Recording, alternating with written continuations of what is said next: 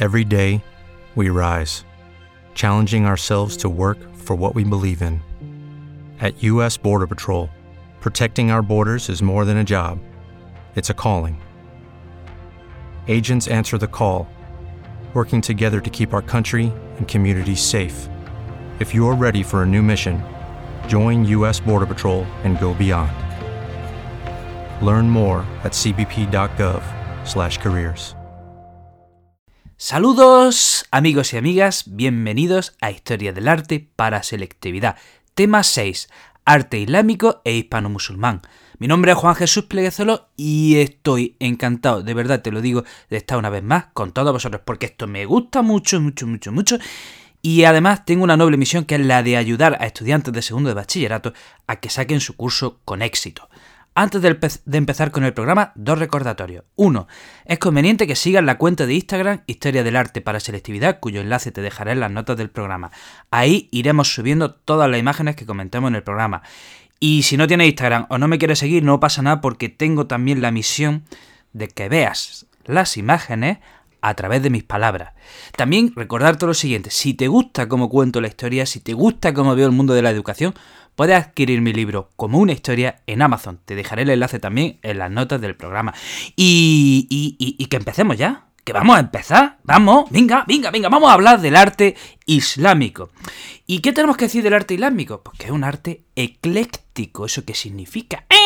esta es una de esas palabras que si las pones en el examen y la usas bien, queda bien y te pueden subir mal la nota, porque la mayoría de las veces esta palabra los alumnos se la aprenden de memoria y a veces no saben ni lo que es. ¿Qué es ecléctico? Ecléctico es que reúne características de diversos sitios. Por ejemplo, el arte islámico eh, reúne las características de los lugares que iba conquistando. Por ejemplo, eh, del arte romano recoge muchas características, recoge características del arte bizantino, de los cristianos, de los persas, o sea, los islámicos, los musulmanes, van recogiendo elementos de todas esas culturas con las que iban entrando en contacto y las fusionaban. Por eso decimos que es un arte ecléctico, porque reúne características de un lado y otro. Es un arte también religioso, religioso. Dios es el centro del arte islámico, pero, pero cuidado, a Dios no se le puede representar. A Dios no se le puede representar. Es más, tampoco se puede hacer ninguna representación figurativa. No se puede representar a Dios, no se pueden representar a personas y no se pueden representar a animales. Ojo, algunas excepciones hay en el arte islámico, pero por lo general esta es la regla. Y siempre le digo a mis alumnos lo siguiente, si tú entras a una iglesia católica, si entras a una catedral, verás una cantidad de imágenes pero, pero, un montón, capillas, retablos, esculturas, relieves, etc. Pero si entra a una mezquita, pues no va a haber ni, nada, no va a haber ninguna no va a haber ninguna imagen de animales o de personas y por supuesto mucho menos de Dios. Entonces se prohíbe la representación figurativa. También tenemos que decir que es un arte suntuoso, es decir, un arte lujoso, rico, recargado. Ahora hablaremos también de la decoración, que esto es interesante. Bueno, vamos a hablar de la arquitectura. Tenemos que decir que los muros de la arquitectura suelen estar hechos de materiales pobres, ¿eh? la mayoría de las veces de, ladrillo, madera, de mampostería. ¿eh? No, no, no usan eh, el mármol para nada, por ejemplo, ¿no? Entonces, como son materiales pobres, ¿qué es lo que hacen? Revestir las paredes de yeso y sobre ese yeso hacen preciosas decoraciones. Vamos a ver, vamos al punto anterior.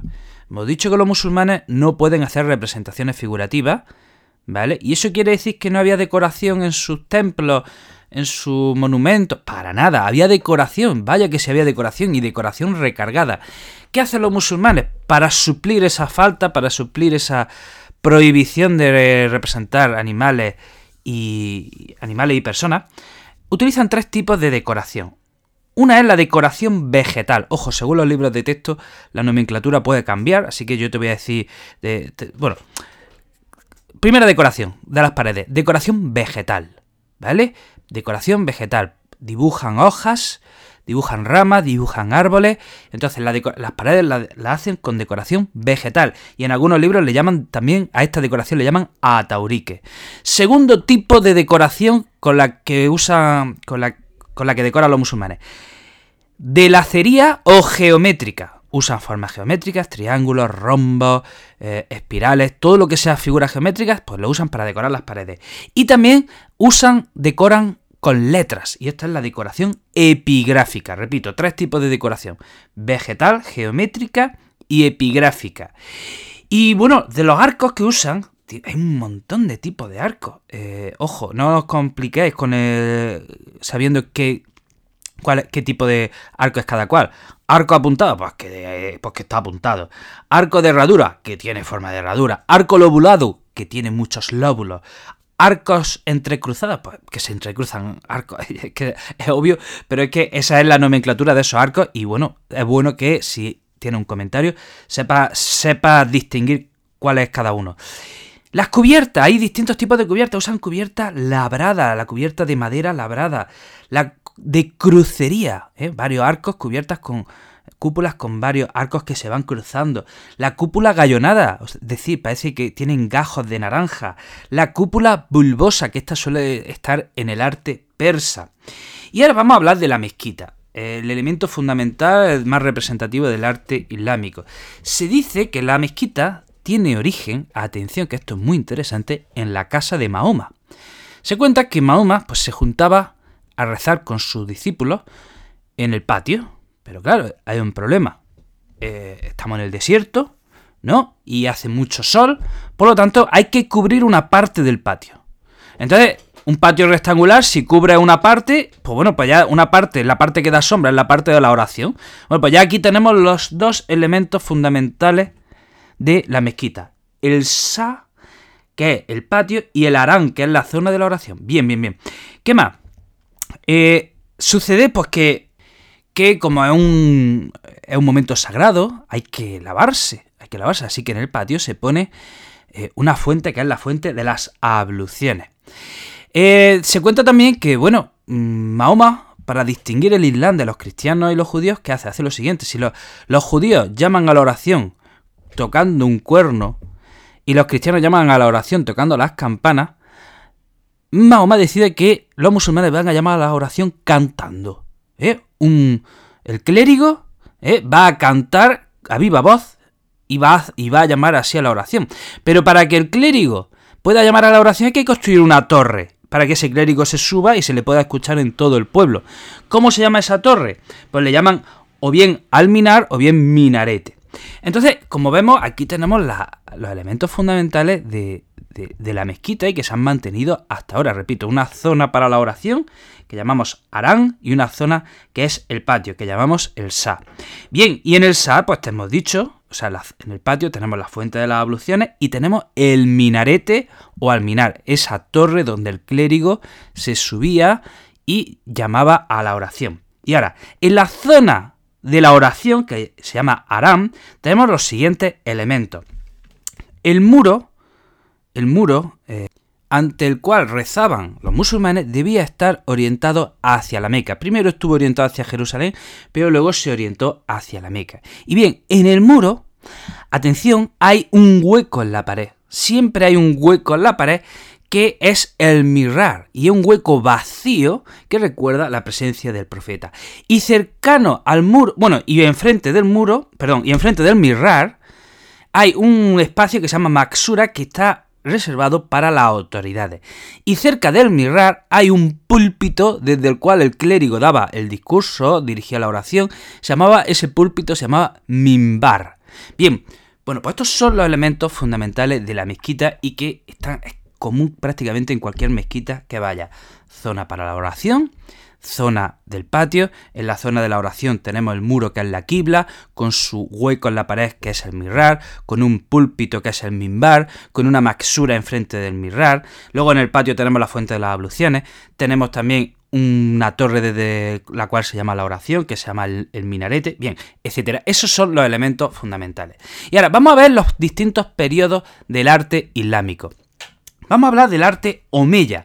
Los omeyas eh, gobiernan el mundo musulmán desde el año 661 al 750 y tenían su capital en Damasco. Reciben influencia principalmente de los romanos y los bizantinos. Y atención, ¿cuál es la principal obra del arte omeya? Pues está interesantísima la historia, ¿eh? la cúpula de la roca que está en Jerusalén. Miren, Eh, voy a intentar resumir, voy a ser breve. Ya eh, en el Antiguo Testamento, para judíos y cristianos, la tradición dice lo siguiente. Abraham tenía dos hijos, eh, bueno, tenía un hijo, bueno, sí, tenía dos, aparecen en la Biblia, ¿no? Uno era Isaac y otro Ismael, ¿no? Bueno, pues Dios le cuenta a Abraham que el hijo elegido es Isaac y que el pueblo elegido será los descendientes de Isaac. Y Dios le pide a Abraham una prueba, una prueba de su fe, y es que sacrifique a Isaac. Y ya conocen la historia, cuenta la historia que Abraham fue a sacrificar a Isaac sobre un monte que se llama el Monte Moria.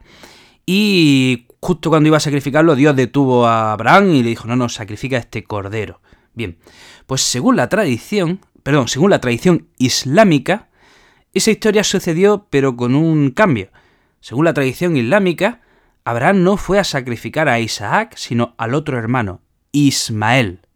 ¿De acuerdo? Entonces, para los musulmanes, el hijo al que fue a sacrificar fue Ismael. Para judíos y cristianos, fue Isaac. Bien, otro tema importante. Bueno, y hemos dicho que ese sacrificio ocurrió en el monte Moria. Otro tema importante. Cuenta la tradición islámica que Mahoma una noche su espíritu se separó de su cuerpo, viajó hasta Jerusalén y desde, desde ese monte Moria, desde esa roca en la que Abraham fue a sacrificar a Ismael para los musulmanes, para nosotros, para los cristianos fue Isaac, Mahoma subió al cielo. Repito, desde la roca, desde, la que, desde la roca en la que se produjo ese sacrificio, se supone que el espíritu de Mahoma subió al cielo. Bien, ¿qué sucede? También, otro elemento, por si no lo sabéis, eh, los musulmanes, el Islam acepta todos los profetas del Antiguo Testamento, incluido Jesús. Bien, bueno, pues cuando los musulmanes conquistan Jerusalén, declaran Jerusalén tierra santa. Y cuando llegan a, a, ese monte Moria, donde se había construido el templo de Salomón, que ya estaba derrumbado cuando los musulmanes llegaron, ¿qué hicieron los musulmanes? Pues dijeron, si esto es un lugar sagrado. O sea, esta roca es sagrada. Desde aquí Mahoma ascendió al cielo, desde aquí Abraham fue a sacrificar a Ismael. Pues, ¿qué hicieron los musulmanes con esa roca? Construyeron una mezquita, construyeron una cúpula, una cúpula para esa roca. Bien, ¿qué sucede? Que es una cúpula, es una cúpula de planta centralizada, inspirada en el Santo Sepulcro, donde eh, Jesús murió. Atención, donde, perdón, sí, bueno, donde Jesús fue enterrado. Atención, ¿dónde está el Santo Sepulcro? Pues a apenas 500-600 metros del lugar de donde estamos hablando, ¿vale? El Santo Sepulcro de Jerusalén y la cúpula de la roca están a 5 o 10 minutos andando. ¿Eh? Vamos, es que yo lo he hecho, ¿no? Y están cerquita el uno del otro. Entonces, los musulmanes, ¿qué hacen? Construyen un templo de planta centralizada, octogonal, inspirado en cierto modo en el Santo Sepulcro de Jerusalén. La cúpula que cubre es de media naranja y tiene mosaicos de influencia bizantina. Se construyó entre el año 690 y 692 y como ya he dicho está sobre el monte Moria y protegiendo esa, esa roca sagrada. Vamos a hablar ahora de. Eh, seguimos hablando del arte Omeya. Vamos a hablar de eh, la otra gran construcción del arte Omeya, que es la mezquita de Damasco. Hemos dicho que era capital del imperio Omeya. Y esa mezquita de Damasco representa el triunfo del Islam. Se termina de construir en el 715 y tenemos que hablar pues, de cómo el Arán, o sea, la zona de la oración, tiene naves paralelas a la quibla. Normalmente las naves suelen ser perpendiculares a la quibla, bueno, pues este, en este caso es paralela a la quibla. En mitad del Arán hay una cúpula, eh, destaca la arquería que rodea el patio, un templo que está en el patio en el que se guardaba el tesoro, etc. Vamos a hablar ahora del arte abasí, la dinastía que gobierna el mundo islámico desde el año 750. ¿Dónde estaba la capital? En Bagdad.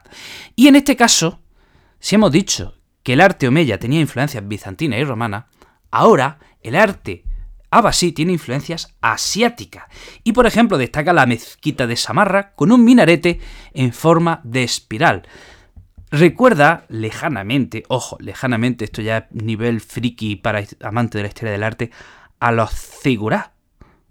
Probablemente hubo alguna influencia, ¿eh? alguna influencia, pero bueno, la cuestión es que esos minaretes eh, tienen, eh, ese minarete tiene forma de espiral y hablamos de la mezquita de Samarra. Otro del imperio abasí se, se independiza la dinastía tulúnida en Egipto y se proclama un, un, emirato independiente, y ahí destaca la mezquita de Ibn Tulum, que también tiene un minarete en forma de espiral. Y también tenemos que hablar del arte almohade, que eh, tiene su desarrollo en el norte de África y la península ibérica, que tiene su capital en Marrakech, y usa materiales como el ladrillo el arco de herradura apuntado, el arco, el arco polilobulado, usa mucho la decoración en rombos que le llaman sebka, y tenemos que destacar la mezquita Cutubilla, que está en Marrakech, y luego otro elemento que está en la península ibérica que vamos a comentar en breves momentos. Bien, estas son las características fundamentales del arte islámico. Vamos a hablar ahora del arte hispano-musulmán. Eh, bueno, pues si tenemos que hablar del arte califal en la península ibérica, por supuesto, eh, lo más destacado es la mezquita de Córdoba, que se construye entre el siglo VIII y el siglo XI en varias fases. La mezquita de Córdoba se construye sobre la iglesia de San Vicente y en un principio tenía planta cuadrada. Había 11, naves perpendiculares a la quibla que estaba orientada al sur. Ojo, las mezquitas solían estar orientadas a la Meca. Se supone que esta mezquita debía estar orientada al este mirando a la Meca. Pues no, es una mezquita orientada al sur. Sus capiteles son corintios, o sea, sigue recogiendo la tradición cristiana. Los arcos eran de herradura, eh, había un tejado a dos aguas y bueno, esta primera mezquita fue completada por Isam I en el año 799. Hemos dicho que esta es la primera construcción de la mezquita de Córdoba. ¿Qué sucede? Pues que luego sufre una ampliación, llega a II y en el 848, ¿qué es lo que hace? Lleva la quibla más al sur.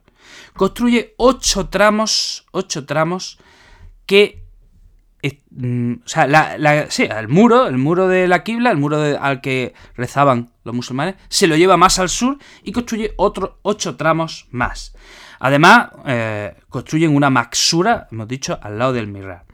Esa es la primera ampliación. Segunda ampliación, llega de Ramán III y amplía el patio hacia el norte. Y en ese patio va construyendo pórticos como los que estaban en la mezquita de Damasco y también construye un nuevo alminar, ya sabemos el alminar o minarete. Esa es la segunda ampliación. Vamos a la tercera ampliación. La hace Al-Hakan II en entre el año 962 y 971. ¿Y qué es lo que hace con la quibla? La lleva más al sur. Y en esa quibla construye cinco dependencias y construye un mirar que es, eh, bueno, el, que conocemos hoy día, que es de las obras más hermosas del arte islámico, con mosaicos bizantinos y y vamos a hablar ahora ya de la última ampliación que la hace Almanzor entre el año 987 y el año 990. ¿Y qué pasa? Que como ya... O sea, la, la Qibla se había llevado mucho al sur, eh, había dado ya con el río Guadalquivir, y entonces se, ahora la mezquita se amplía hacia el este con ocho naves más. ¿Qué pasa? Que al ampliar la mezquita hacia el este, el Mirar queda descentralizado. Y bueno, hay que destacar el exterior de la mezquita con una decoración austera, con un interior bastante rico y suntuoso, y decir que hoy día en el interior, en el mismo centro de la mezquita, hay una catedral renacentista que se construye en el siglo XVI. También de la época califal tenemos que hablar de la ciudad de Medina Azara, que está cerquita de Córdoba, que la manda a construir a Ramán III, que se termina tras la muerte de Hakan II, pero que por desgracia fue abandonada tras las revueltas de 1009 y 1010. Tiene un plano rectangular, está estructurada en terraza y bueno, destaca su mezquita, los arrabales, la casa del califa, etc. Y bueno, vamos a hablar del periodo de las taifas. ¿Qué pasa? Que durante el periodo de las taifas, Córdoba pierde su esplendor y aquí nacen otros centros y habría que destacar, por ejemplo, Zaragoza con su palacio de la Aljafería y las eh, Alcazaba de Almería y Málaga. Y ahora vamos, volvemos otra vez al arte almohade. ¿Y qué tenemos que decir? Bueno, añadir, añadir a lo que ya hemos hablado antes, que tiene la península ibérica, destaca el arte almohade y se da en el siglo XII, que era un arte austero y sencillo. Ya hemos dicho que destaca su decoración hecha en rombos y que, bueno, eran construcciones para legitimar el poder. Y en la península ibérica nos ha quedado una famosísima, que es... Los, almohades construyeron una gran mezquita en Sevilla y de esa gran mezquita nos ha quedado el minarete que nosotros conocemos como la Giralda. También de esta época es la Torre del Oro que también está eh, en Sevilla. Y eh, ahora viene el arte nazarí y la Alhambra de Granada, pero para esto le vamos a dedicar un capítulo aparte que cuando escuché el capítulo aparte entenderéis por qué los he separado, ¿vale? Pero ahora repito, el arte nazarí tiene su episodio aparte que, que, viene a continuación. Y ahora vamos a hablar del arte mudéjar. Los mudéjares eran los musulmanes que vivían entre los cristianos y trajeron eh, elementos del arte islámico a, a, la obra cristiana, ¿vale? Entonces, por ejemplo, centro del arte mudéjar en la península, tenemos que hablar de Toledo, que ya sabemos que fue tomada en el 1085 por los cristianos, de Teruel, de Sevilla, y en Toledo destacan las distintas sinagogas, por ejemplo, Santa María de la Blanca, el Tránsito, destaca la Puerta del Sol que está en una de las murallas, en Teruel tenemos que hablar de la iglesia de San Martín, en Sevilla tenemos que hablar del Alcázar de Sevilla, que ya digo, eran a lo mejor construcciones hechas por cristianos o judíos, pero con muchos elementos musulmanes. Bien, hasta aquí, amigos y amigas. Eh, espero que te haya ayudado a entender un poquito más el tema. Te recuerdo, si te gusta cómo explico la historia, puedes pasarte por mi otro podcast de historia, Historia con el móvil. Ahí explicamos la historia de una forma más tranquila, más suave, más relajada. Querido amigo, te deseo lo mejor, te mando un fuerte abrazo y te espero en el próximo programa. Chao. With Lucky Land slots, you can get lucky just about anywhere. This is your captain speaking. Uh, we've got clear runway and the weather's fine, but we're just going to circle up here a while and uh, get lucky. No, no, nothing like that. It's just these cash prizes add up quick. So I suggest you sit back, keep your tray table upright, and start getting lucky. Play for free at LuckyLandSlots.com. Are you feeling lucky? No purchase necessary. Void where prohibited by law. 18 plus terms and conditions apply. See website for details.